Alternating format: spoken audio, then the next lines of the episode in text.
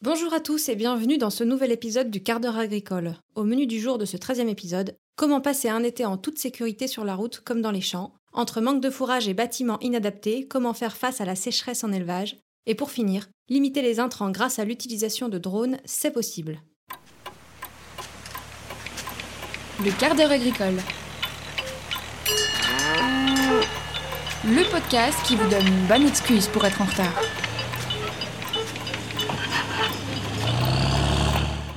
Mais tout d'abord, on retrouve Sébastien qui nous parle sécurité. Bonjour Sébastien. Alors dis-nous tout. Quelles sont les clés pour passer un été en sécurité et limiter les risques?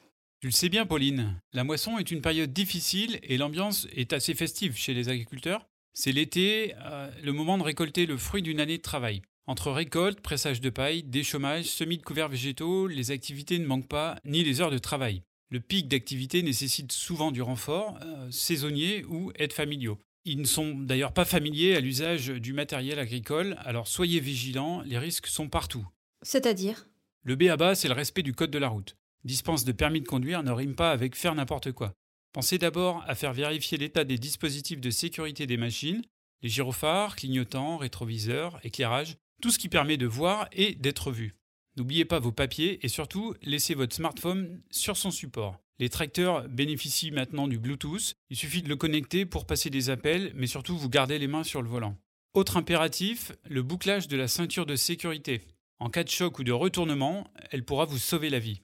Eh bien, c'est pas très gai comme chronique. Des points un peu moins trash pour l'été? Oh oui, des points de vigilance, il y en a énormément. Le matériel agricole n'est pas un jouet. Entre gabarits impressionnants, vitesse, poids, tiens justement la charge. Il est formellement interdit de dépasser la charge maximale admissible. En France, le poids des véhicules ne doit pas excéder 40 tonnes, voire 44 dans certains cas. Pour l'anecdote, lorsque je travaillais au silo, un fermier bloquait régulièrement le pont bascule avec son convoi trop lourd. Pour peser, il fallait d'abord vider le surplus de sa remorque de blé dans le godet du télescopique, un beau bazar qui faisait perdre du temps à tout le monde, sans compter le risque encouru en cas de contrôle ou d'accident. Et dire qu'on arrive à peine à suivre un tracteur aujourd'hui? À combien roule-t-il d'ailleurs?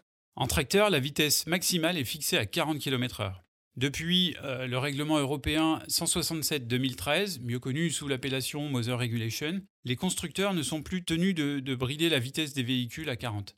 À la moisson, la remorque attelée derrière détermine aussi la vitesse. C'est en fonction de, de, la vitesse pour laquelle elle a été réceptionnée. Donc si c'est 40, vous êtes autorisé à, à rouler jusqu'à cette vitesse. Par contre, si elle a été homologuée pour 25 km/h, impossible de rouler plus vite. Et une fois le bolide lancé euh, pleine bille, pensez aussi à la distance de freinage. Euh, chargée, elle s'allonge forcément, alors levez le pied. Là encore, ça pourrait vous éviter d'arriver plus vite euh, au cimetière.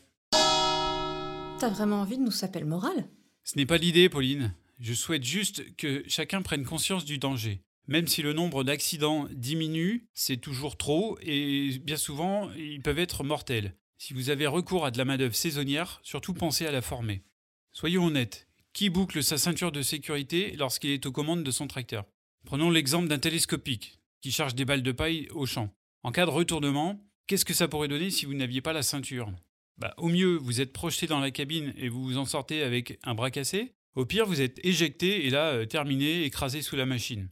Alors oui, Pauline, je ne suis peut-être pas drôle aujourd'hui, mais disons que je suis fatigué de découvrir le nom de jeunes agriculteurs, ou, moins jeunes, à la rubrique des faits divers euh, dans les canards locaux.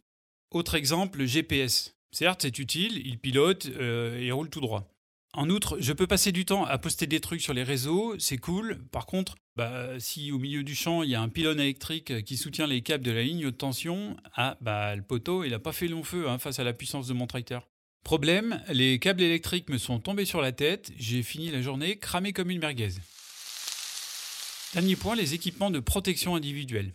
Portez-les, bon sang. Chaussures de sécurité, lunettes, casquettes, masques, gants. Ce n'est pas parce que c'est l'été qu'il faut sortir le short, les tongs et le marcel. Ah, vous serez joli avec une main estropiée.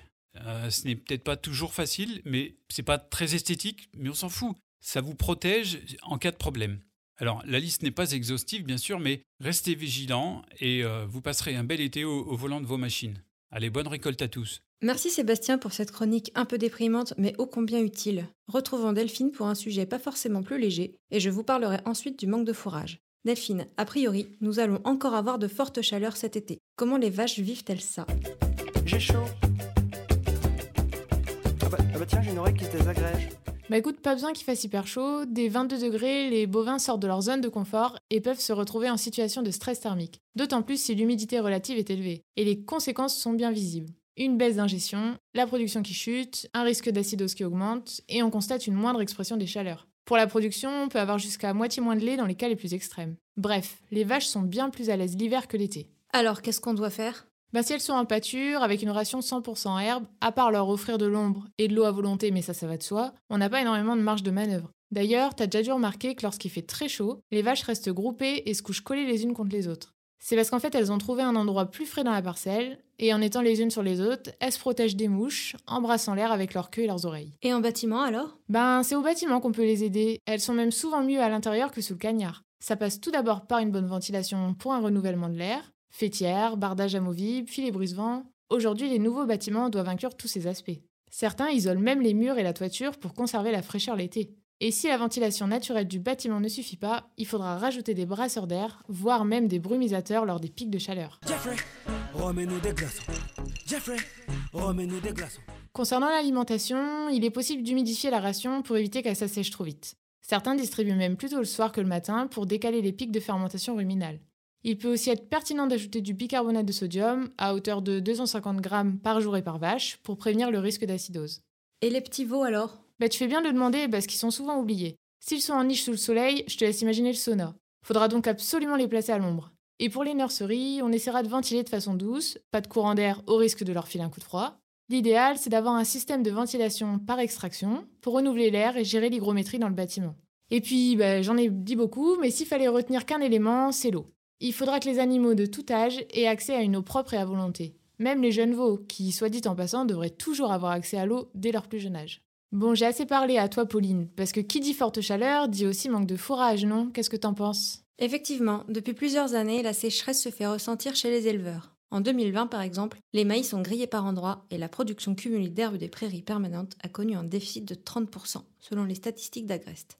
En août, 70% des éleveurs avaient peur de manquer de paille, selon un sondage réalisé sur WebAgri.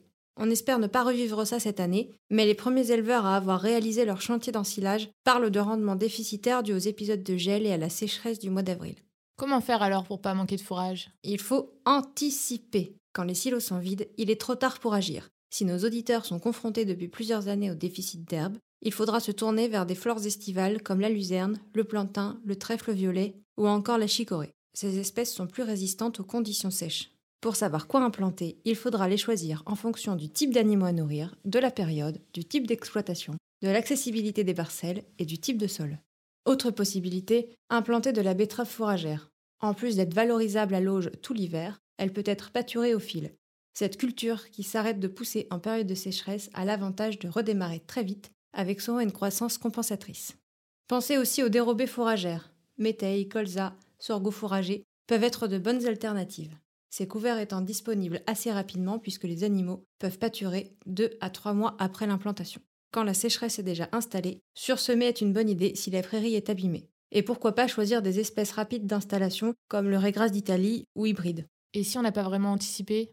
Bien, dans ce cas-là, il existe des solutions radicales à plus court terme. Il faudra limiter le besoin global du troupeau par des tarissements ou de la vente d'animaux en lait ou des sevrages plus précoces en allaitant. Effectivement, c'est radical. Merci Pauline pour ton intervention.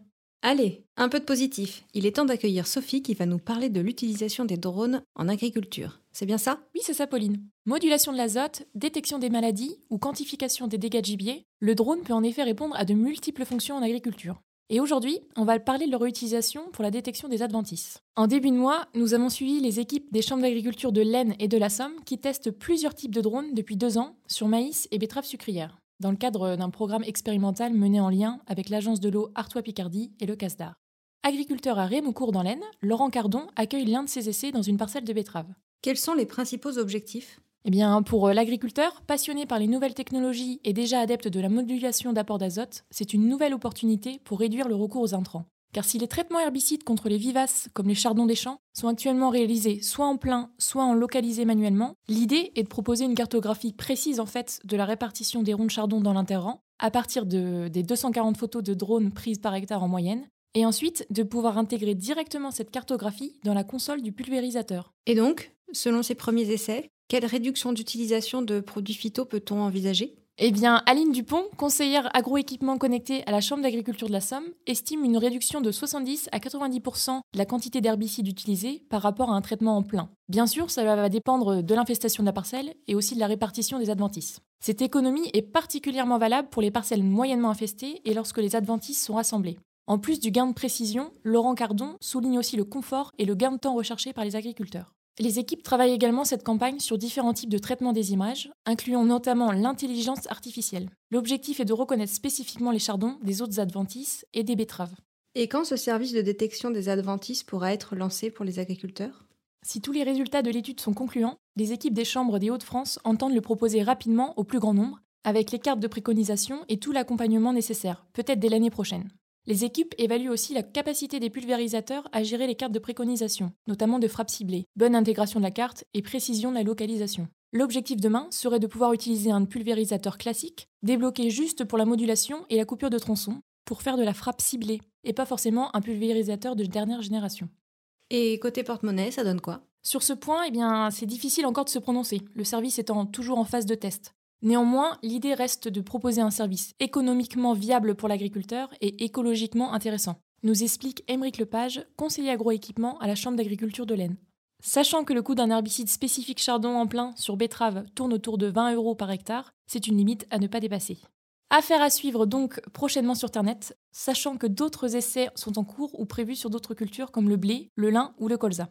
Merci Sophie. Et je crois que tu as aussi réalisé une vidéo à ce sujet sur ternet.fr. N'hésitez pas à aller la visionner. Merci à tous de nous avoir suivis, merci à nos chroniqueurs du jour. On se retrouve très bientôt pour un nouvel épisode du quart d'heure agricole.